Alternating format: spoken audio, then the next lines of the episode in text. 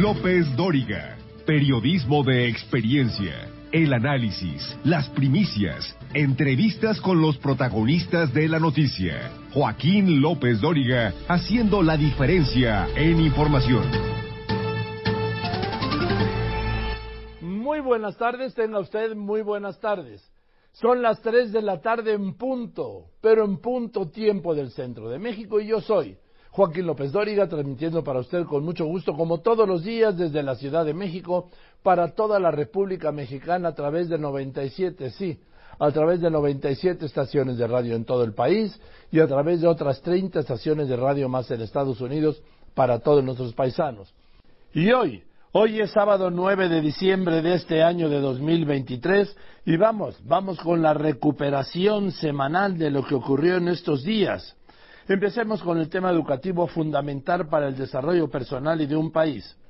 El martes, el martes pasado, la OCDE presentó los resultados del programa para la evaluación internacional de alumnos conocido como PISA 2022, estudios que revelaron que los estudiantes mexicanos de tercero de secundaria retrocedieron en su nivel de matemáticas, lectura comprensiva y ciencias, colocando a México en el lugar 51 de los 81 países medidos.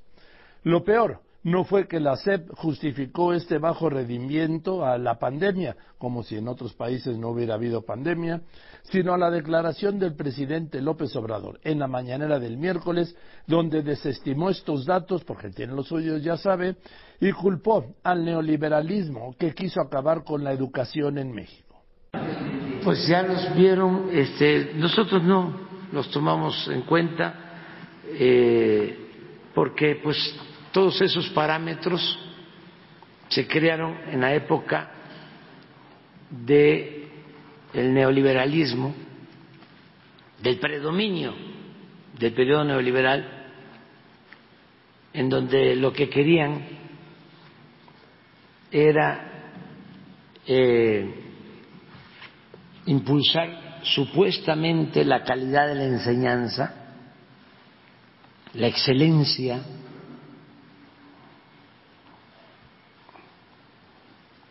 y desaparecer la educación pública,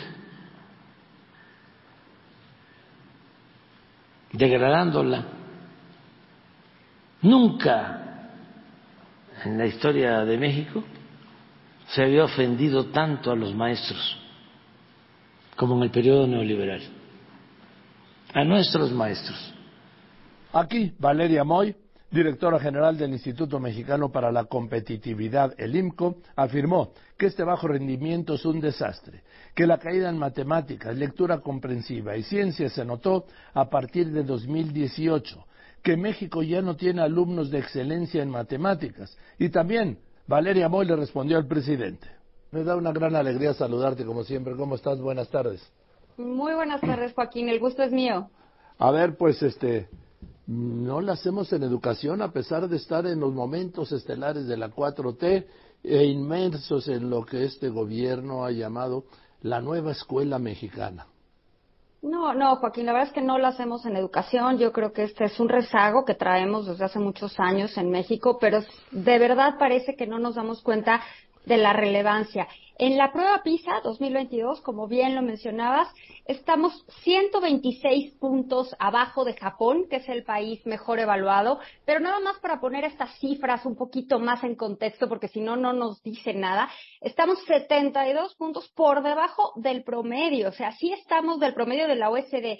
Somos el antepenúltimo país, solo nos siguen Costa Rica y Colombia en términos de calidad educativa y son pésimos resultados. Yo entiendo perfectamente, Joaquín, que por la pandemia hubo un rezago, que el cierre de las escuelas y la educación en línea complicó todo, pero todos nos movimos para atrás, todos los países de la OSD se movieron para atrás, pero el caso de México, en la parte de matemáticas, Joaquín, específicamente la caída, en todo estamos mal, ¿eh? son tres áreas, que es matemáticas, comprensión lectora y ciencias. En todo estamos mal. De hecho, por ejemplo, en ciencias somos el último país evaluado de los, de los países miembros de la OCDE, pero la caída en matemáticas fue brutal. Y sinceramente, pues sí me parece que no nos estamos dando cuenta de que esto es una pérdida de generaciones y generaciones de talento, de jóvenes y de oportunidades para estos jóvenes mexicanos.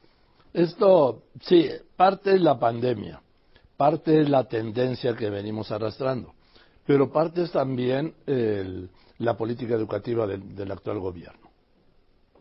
Mira, yo no o sea, yo creo que evidentemente la pandemia nos afectó y afectó a todos, pero yo no justificaría que es la pandemia en este caso. Sí, la caída para todos fue notoria por la pandemia, pero a mí lo que me parece muy impresionante es que estemos en los últimos lugares, porque si me dijeras, Joaquín, mira, habíamos avanzado en los últimos años y pues fue un retroceso menor por la pandemia, lo entendería, pero eso no es el caso.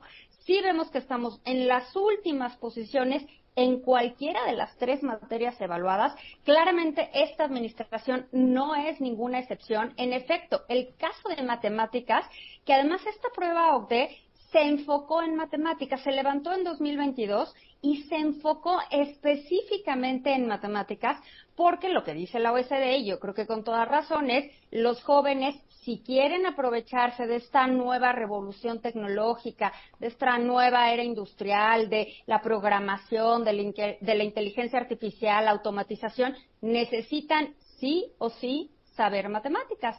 Pues lo que vemos en el caso de México es que de un plumazo se borraron 20 años, no es que hayan sido 20 años de avance. Y ahí justo me refiero a tu punto.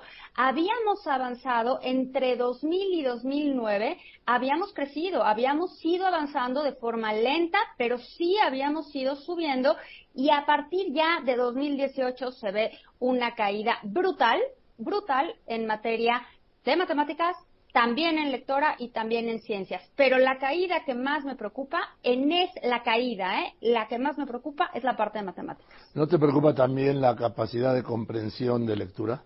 Me preocupa muchísimo. Lo que pasa es que ahí, y voy a decir algo que va a sonar muy raro, ahí llevamos mal siempre. La caída en matemáticas fue brutal y en comprensión lectora no caímos tanto, pero porque estábamos en muy mal lugar. Y eso, Joaquín, me parece gravísimo, porque algo que es importante decir es que lo que evalúa PISA no estamos evaluando cosas, o no está evaluando eh, la OSD, cosas demasiado complicadas. Por ejemplo, en la parte de matemáticas es que sepan hacer operaciones aritméticas básicas, sumas, restas, que puedan hacer un tipo de cambio, una división, cosas sencillas.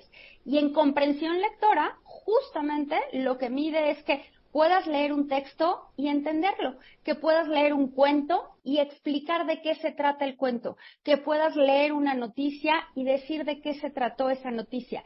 Lo que vemos en el caso de México, Joaquín, es que los jóvenes de 15 años pueden leer, pero no entienden lo que leen es una verdadera tragedia del sistema educativo mexicano, tanto público como privado, que tengamos jóvenes de 15 años, adolescentes, que no puedan entender un texto simple que leen en las noticias, en un cuento, en un libro, en alguna red social, simplemente no pueden comprender lo que leen. Tragedia nacional, sin ninguna duda. Pero eso significa que tampoco pueden aprender.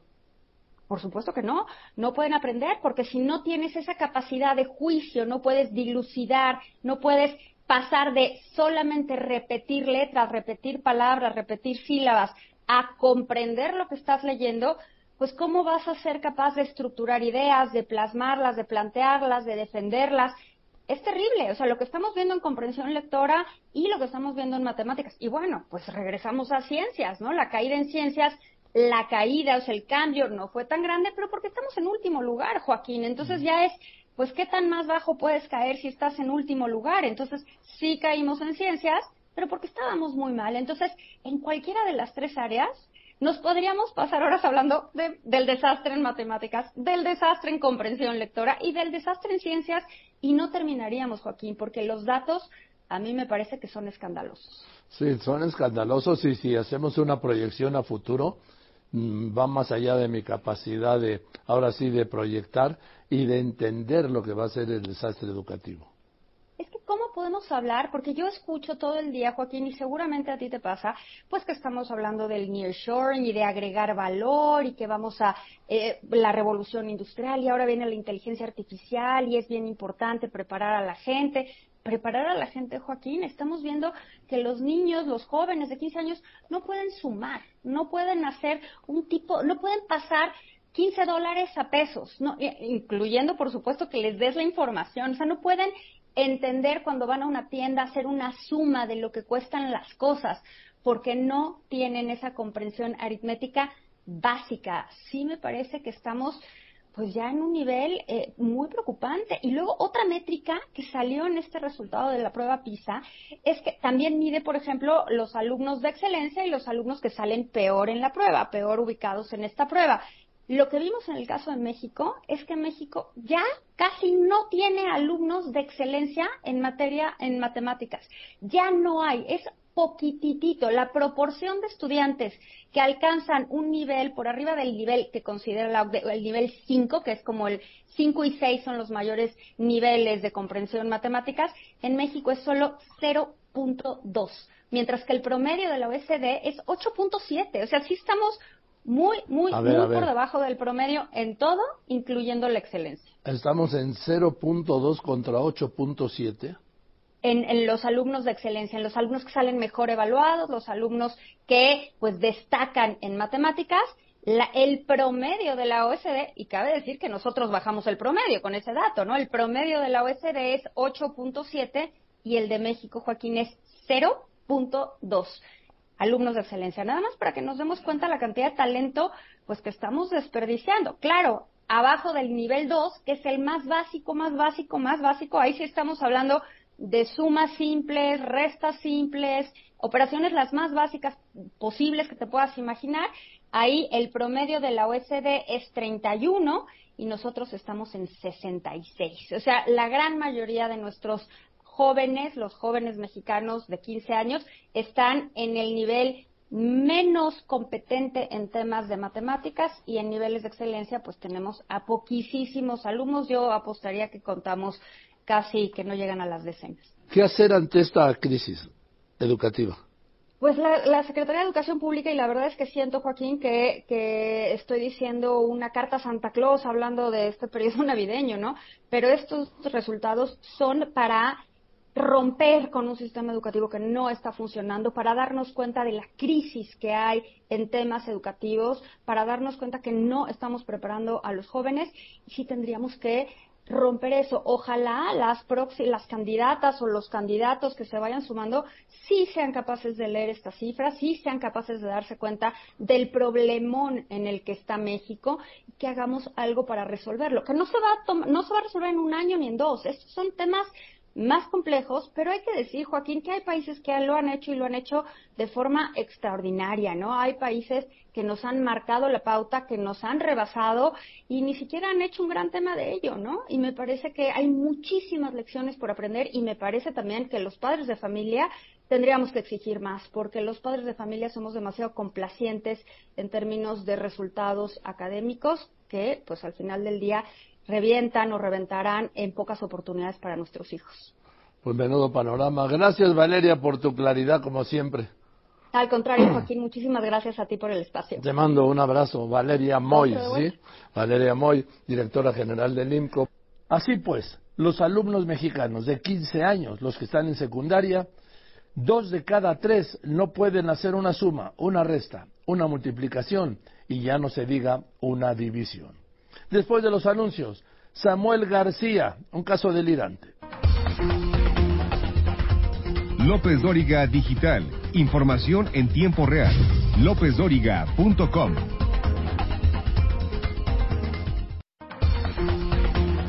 Usted lo conoce, lo ha escuchado, visto y leído.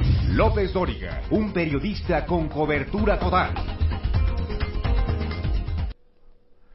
¿Y qué tal? El tema de Samuel García, cómo es que pasó de ser gobernador de Nuevo León a gobernador con licencia, precandidato presidencial por Movimiento Ciudadano, y de ahí otra vez ser gobernador valiéndole los habitantes del Estado, el Congreso local, el Tribunal Electoral y la Suprema Corte de Justicia, él, en su ignorancia, claro, con tal de cumplir el capricho del presidente López Obrador, que lo nombró su candidato a través de Movimiento Ciudadano, pero no para combatir, no, no para competir, para restarle votos a Xochitl Galvez y favorecer a Claudia Sheinbaum.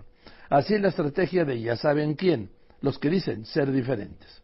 En ese espacio, el diputado Mauro Guerra Villarreal, presidente del Congreso de Nuevo León, dijo que las acciones de Samuel García solo documentan la ingobernabilidad e incertidumbre en las que ha sumido al Estado de Nuevo León y a sus ciudadanos.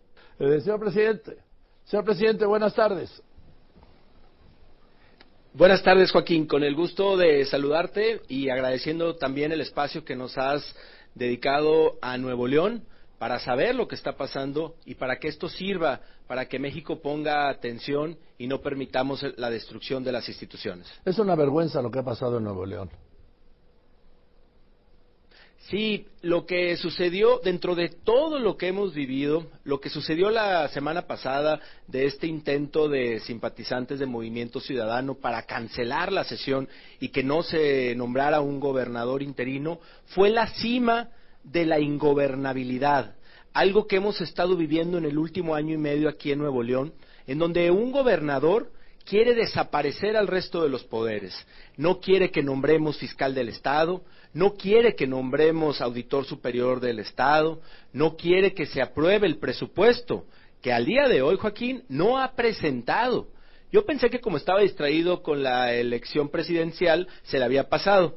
Pero ahora que ya está como gobernador ratificado por este Congreso del Estado, no ha dado la primer señal para venir y cumplir con su obligación constitucional, que ya está fuera de tiempo, de presentar un presupuesto. ¿Cuándo vence el plazo? Pero a pesar de esto, el plazo venció el 15 de noviembre, que era cuando él andaba en campaña, y el encargado del despacho, Javier Navarro, tampoco lo trajo. Y entonces hoy Nuevo León tiene la incertidumbre de si va a haber un presupuesto o no para el 2024. El tema, Joaquín, es que el día de ayer, en, en una acción que yo quiero reconocer a Luis Orozco, ante el mensaje del gobernador de querer regresar y dejar sus aspiraciones personales a la presidencia, tomó la decisión de hacerse un lado. Fue a lo que platicamos el Poder Judicial, eh, el Poder Legislativo, y que aplaudimos y celebramos esa decisión que tomó Luis. Por eso el mismo día de ayer el Congreso autorizó esa mm, renuncia que presentó Luis Orozco como gobernador interino y inmediatamente después pues autorizó la petición de Samuel de regresar. En un hecho raro porque hubo diputados de Movimiento Ciudadano que no lo votaron, hubo una diputada que se abstuvo, pero bueno, el resto de los diputados que siempre hemos trabajado por el bien de Nuevo León sí se pronunciaron a favor de que regrese, pero con un mensaje claro y esperando que el Poder Ejecutivo deje atrás esta persecución política contra los diputados, contra las familias de los diputados, contra las personas desde el gobierno del Estado. Hoy Nuevo León requiere la atención total del gobernador a resolver la crisis de inseguridad, la crisis de medio ambiente, tenemos la peor calidad del aire de toda Latinoamérica y hay casas que todavía no tienen el servicio de agua 24 horas. Pues no que ya se había resuelto, también lo dijo el presidente que va ahora el 16 para celebrarlo. Joaquín, vienen el 16 a abrir por quinta vez el acueducto 2. No lo han podido terminar y lo han promovido en informes de gobierno, en comerciales pagados con recursos de los ciudadanos. Ha sido una cantidad de mentiras y engaños, pero repito, ojalá y con lo que hicimos el día de ayer de hacer un llamado a la civilidad, a concentrarnos por Nuevo León, ahora sí, el 16 que venga el presidente, sí venga a abrirlo, no a volver a anunciar algo. Y que estos problemas que han estado pasando en Nuevo León y que son parte de esta crisis de ingobernabilidad y de falta de responsabilidad para resolver los problemas queden atrás. Hay algo que yo he aprendido en política, Joaquín, y que es importante que todos hoy entendamos. En la política no puedes ganar todo. En una política verdaderamente democrática no puedes perder todo. Pero además, en política democrática nada es para siempre. Nosotros estamos a menos de un año de terminar como diputados locales. A Samuel ya nada más le quedan cuatro años de gobernador. Nuevo León, el Congreso, el Poder Judicial van a mantenerse y por eso tenemos que hacer que se respete, que haya un verdadero Estado de Derecho, que la división de poderes que nos la enseñan en cuarto de primaria pueda ser efectiva, real y que sea algo que a las próximas generaciones les podamos garantizar.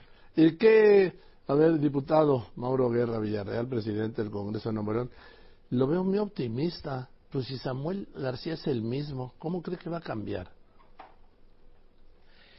Yo estoy convencido, Joaquín, que los hechos, la vida, los acontecimientos te, hacen mejorar como ser humano. Pero, y ese es el llamado que incluso hicimos. Pero hay excepciones. A ver, ¿qué dijo él?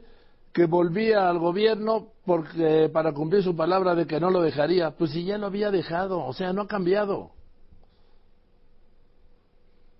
Desgraciadamente es el tipo de comentarios o acciones que no abonan a la vida democrática, que no abonan al bien hacer política. Pero nosotros volvemos a poner la mejilla. no, no, no. Volvemos a decir, va gobernador. No, a ver, yo le sugiero una cosa, ¿sí? Le sugiero respetuosamente, que no me lo ha pedido, por eso no es un consejo. Fíjese que después de que ponen la segunda medilla, la mejilla los crucifican, ¿eh? Nuevo León vale la pena, Joaquín. Nuevo León merece gobernabilidad. Nuevo León merece Estado de Derecho. También, todos tenemos el derecho a cambiar, a mejorar nuestra forma de hacer política, a aprender de nuestros errores. Hay cosas que nosotros como legisladores hicimos mal. A lo mejor fue confiar sin la certeza de que las cosas estaban seguras y que iban a pasar. Eso no lo vamos a volver a hacer, Joaquín.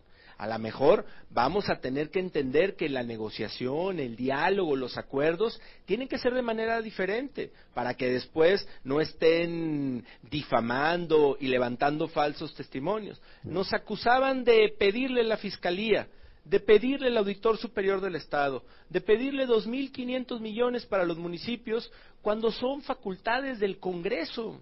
El Congreso es el que nombra al fiscal, el Congreso nombra al auditor superior y el Congreso aprueba el presupuesto. Pues no ha hecho nada. El gobernador pues no han hecho, su parte pues de presentarlo. Pues no han hecho Mauro nada de eso. Porque está judicializado por nuestro gobernador. Por eso esperamos también que la Corte se pronuncie en estos temas para que reafirme la certeza jurídica. Igual como nos dijeron que sí era el Congreso del Estado el único responsable de nombrar al gobernador interino, se nombró, estuvo en funciones dos días y medio sin recibir el respaldo de los secretarios de Estado, sin recibir el respaldo de la fuerza pública estatal, pero ratificado por la Corte, avalado y siendo el gobernador que pasó a la historia con dispuesto a hacerse a un lado para la gobernabilidad de Nuevo León. Por eso el llamado al Ejecutivo a que también se ponga a la altura de Nuevo León y no de los intereses personales. Que se ponga a la altura de este Nuevo León que es ejemplo nacional, que podemos demostrar que con Estado de Derecho y con respeto a la democracia se puede vivir bien, respetando la correcta división de poderes y que nadie se sienta por encima de la ley. Gracias, presidente. Gracias. Buenas tardes por contestarme. A tus órdenes, Joaquín, y vamos porque a Nuevo León le vaya bien. Gracias y hasta la próxima crisis. Gracias. Es el presidente, es el presidente del Congreso de Nuevo León, sí, que se le aprecio mucho que me haya contestado. Mauro, muchísimas gracias.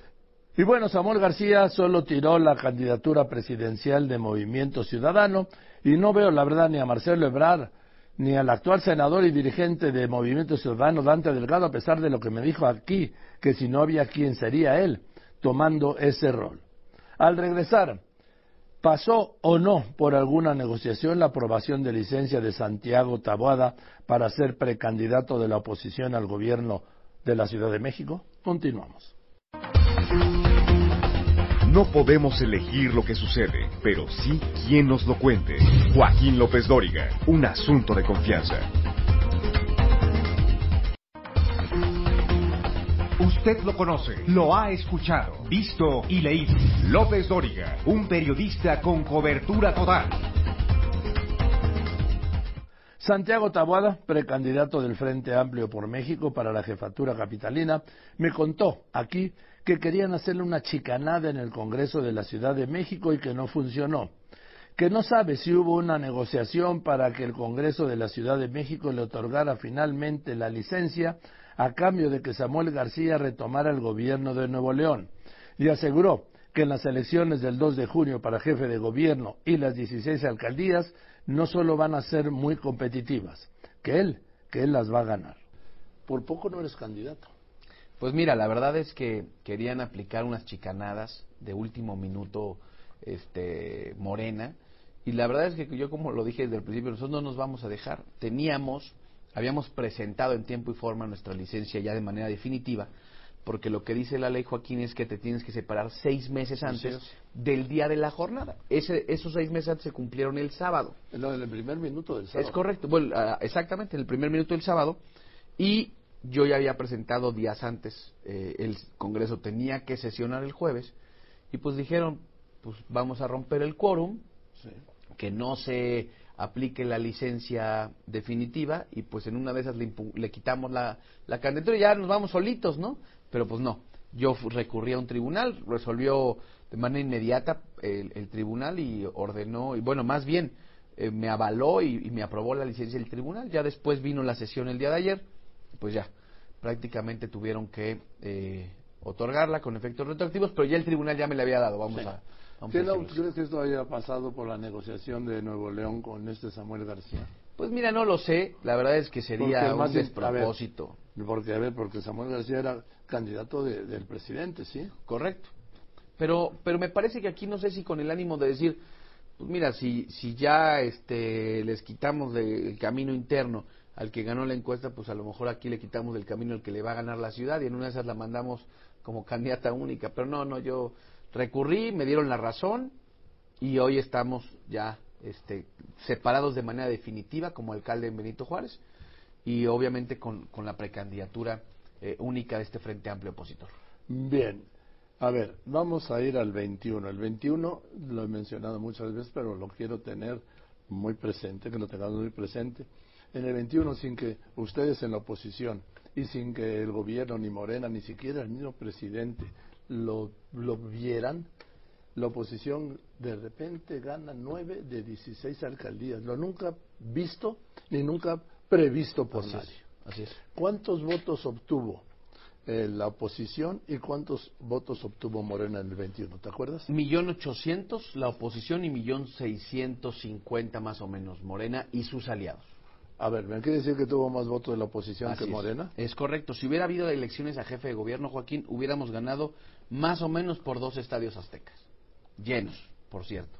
Entonces, eh, hoy, yo lo he dicho, la elección del 21 y la elección del 24 en la Ciudad de México, por lo menos van a ser elecciones muy competidas. Lo demostramos en el 21, está siendo en el 24.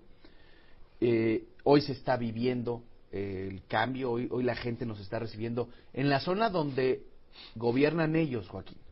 Yo estoy muy metido en la zona donde gobiernan ellos, en la zona oriente de esta ciudad, en donde no ganó la coalición, en donde no ganó este Frente Amplio opositor y donde hoy la gente lo que te dice es, oye, queremos un cambio y, y, es evidente lo que está pasando en la ciudad, la falta de servicios públicos, lo platicábamos, el metro es una tragedia todos los días, el tema de salud, bueno, ¿qué te digo? Hoy los hospitales públicos de la Ciudad de México están en completo abandono, pues la seguridad ni se diga. El tema educativo. No, no, las escuelas públicas, Joaquín, en verdad, están muy, muy abandonadas. Escuelas que no tienen agua, escuelas que no tienen pizarrones o que pinten, escuelas que no tienen bancas que funcionen. Es decir, esa es la realidad, la estamos caminando y la estamos recorriendo y por eso nosotros estamos viendo lo que la gente está eh, exigiendo, un cambio en la ciudad. A ver, pero estamos hablando, me de cuenta que estoy hablando con el primero o segundo candidato al gobierno de la Ciudad de México, que en 97 fue Cuauhtémoc Cárdenas, el PRD, en 2000 fue López Obrador el PRD, en 2006 fue Marcelo Obrar por el PRD, en 2012 fue, fue el doctor Mancera. El, Miguel Ángel Mancera por el PRD y en el 18 Claudia Sheinbaum por Morena. Todos me han dicho los mismos temas que me estás hablando tú. Imagínate, imagínate que después de tantos años, de dos décadas, sigan siendo los mismos problemas en la ciudad. Después de un cuarto de siglo. Eh, eh, esa es la gran tragedia de la ciudad, que no hemos en estos años cambiado el del diagnóstico. ¿Por qué? porque no se han resuelto las cosas. El mismo equipo político, tú lo mencionabas, Andrés Manuel, Marcelo, No, Claudio. Porque cuando Claro. en el 97 Bueno, eh, correcto. Andrés Manuel López Obrador era presidente del PRD. Y fíjate que todo el mismo grupo político que ha gobernado la ciudad y hoy, después, en 2023, los mismos problemas. Eso quiere decir que no avanzamos, que no hubo solución, que no los arreglaron y que ahora vengan a decir que ahora sí, que ahora sí, vamos a hacer de esta ciudad la más... Pero, pero ¿quién les cree? ¿Quién les cree que ahora sí, después del fracaso de tantos años, de un modelo que fracasó, ahora sí van a arreglar las cosas? Yo te lo digo, hoy en la ciudad hay un dilema, Joaquín. Dos personas que gobernamos los últimos seis años en, es- en una parte de la Ciudad de México. Y son dos resultados y dos gobiernos completamente distintos. Y no se trata de ver en dónde viven quienes más tienen, dónde viven quienes menos tienen. No es cierto. Esta elección se trata de cómo quieres vivir en esta Ciudad de México. No dónde, cómo.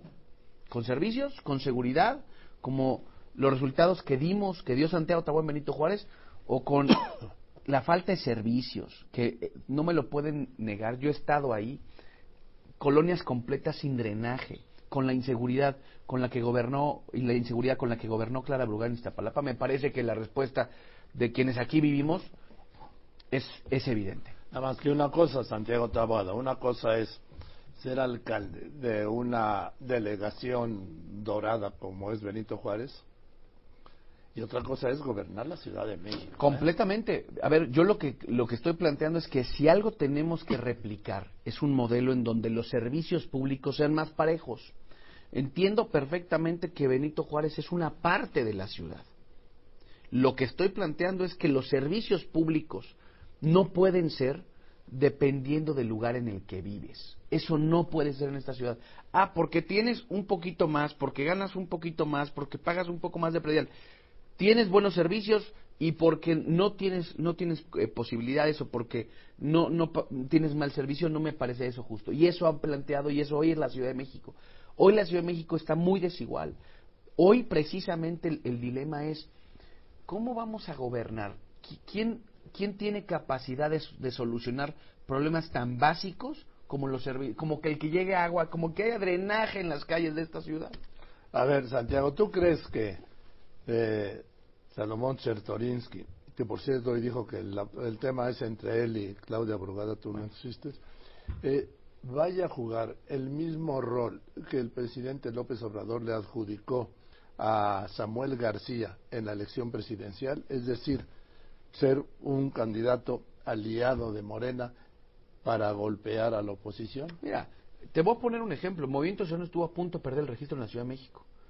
Un personaje en una alcaldía de la Ciudad de México les ganó el registro, que fue en la alcaldía de Tlalpan, que fue Héctor Hugo Hernández, que acaba de renunciar a Movimiento Ciudadano y que acaba de decir, yo no voy a dividir el voto de la oposición, yo me voy a ir con el frente, me voy a ir a apoyar a Santiago Taboada, porque él es un candidato que sacó más de 30 mil votos en su alcaldía.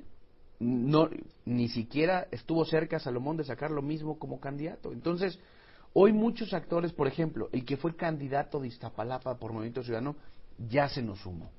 Muchos de estos actores de Movimiento Ciudadano se están dando cuenta. ¿Por qué?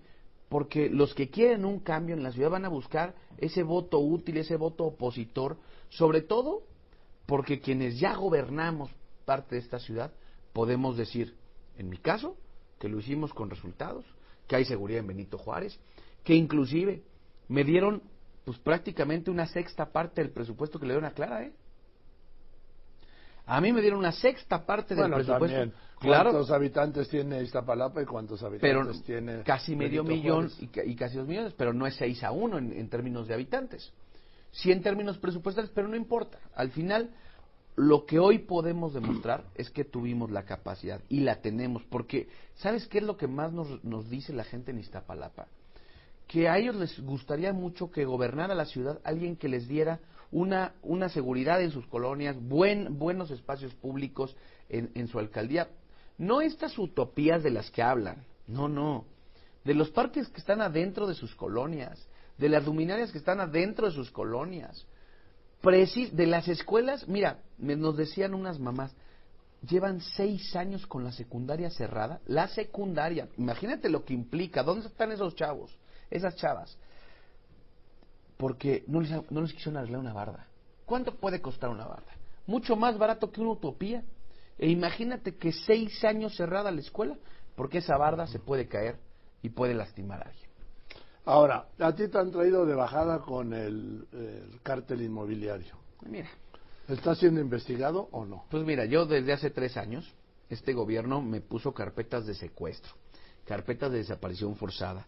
El New York ti? Times, sí, claro, 14, Joaquín.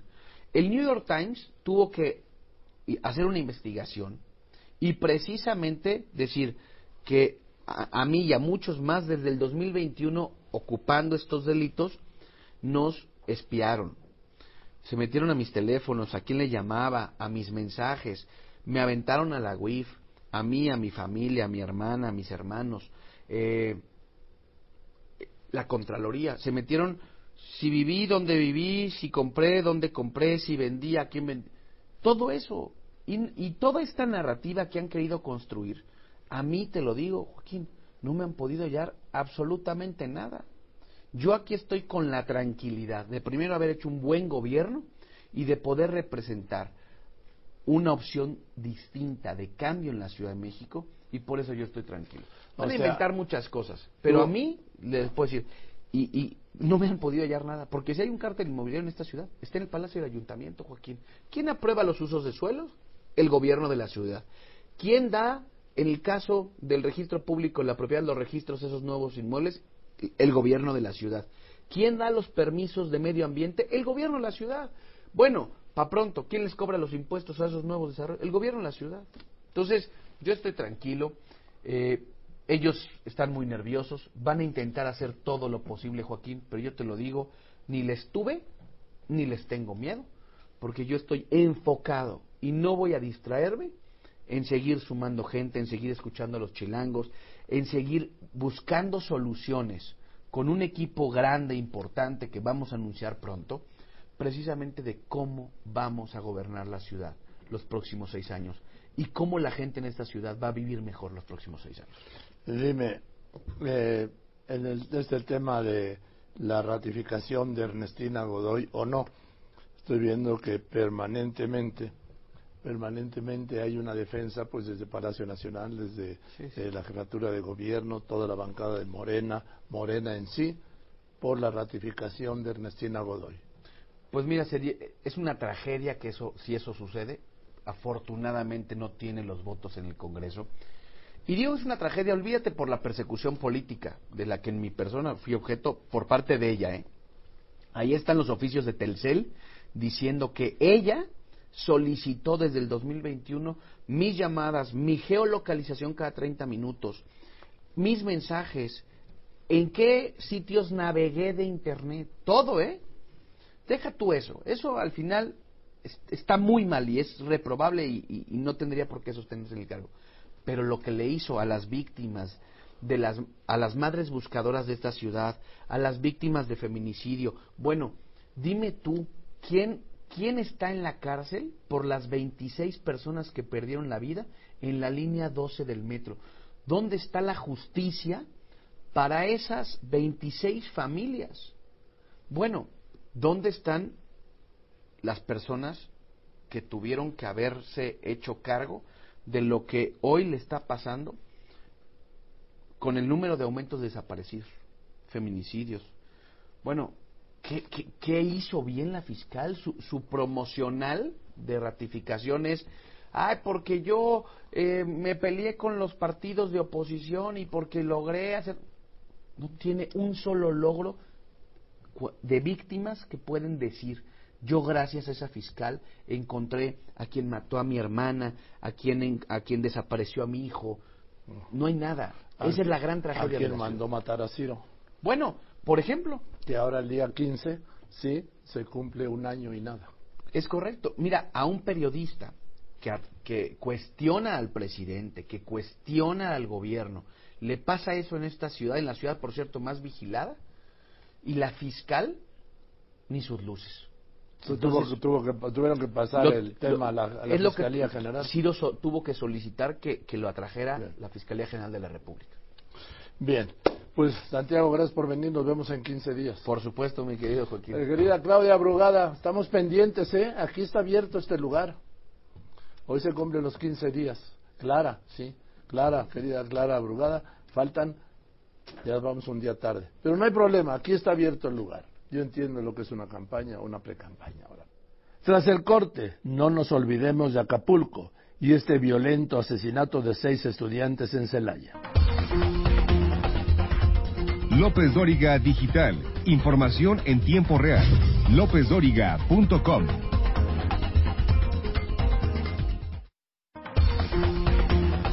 Usted lo conoce, lo ha escuchado, visto y leído. López Dóriga, un periodista con cobertura total.